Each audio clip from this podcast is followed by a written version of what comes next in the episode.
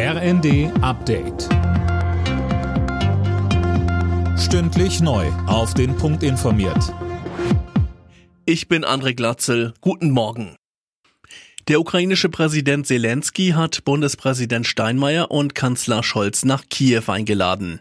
Ob sich das deutsch-ukrainische Verhältnis drei Wochen nach dem Eklat um die Ausladung von Steinmeier damit entspannt, bleibt abzuwarten.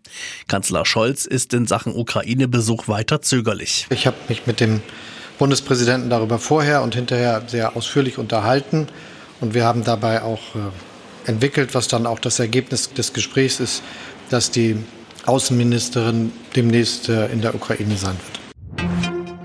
Nach seiner Landung im Golf von Mexiko nahe Florida soll der deutsche Astronaut Matthias Maurer noch heute nach Deutschland kommen. Am Abend will ihn NRW-Ministerpräsident Hendrik Wüst bei seiner Ankunft am Flughafen Köln-Bonn persönlich begrüßen. Dann geht es weiter ins Europäische Astronautenzentrum nach Köln. Sechs Monate lang war Maurer im All und hat auf der internationalen Raumstation ISS geforscht. Auch einen Außeneinsatz hat der 52-Jährige dabei absolviert.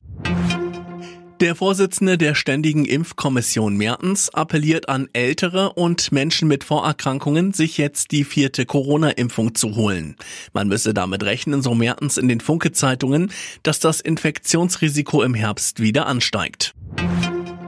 Welche Vornamen wurden im vergangenen Jahr am häufigsten für Neugeborene gewählt? Das gibt heute die Gesellschaft für deutsche Sprache bekannt. Sie hat die Daten von über 700 Standesämtern ausgewertet. 90 Prozent aller Neugeborenen sind damit erfasst.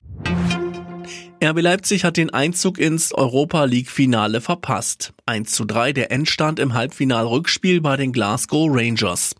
Die treffen im Finale auf Eintracht Frankfurt. Die Frankfurter setzten sich zu Hause 1 zu 0 gegen West Ham United durch. Alle Nachrichten auf rnd.de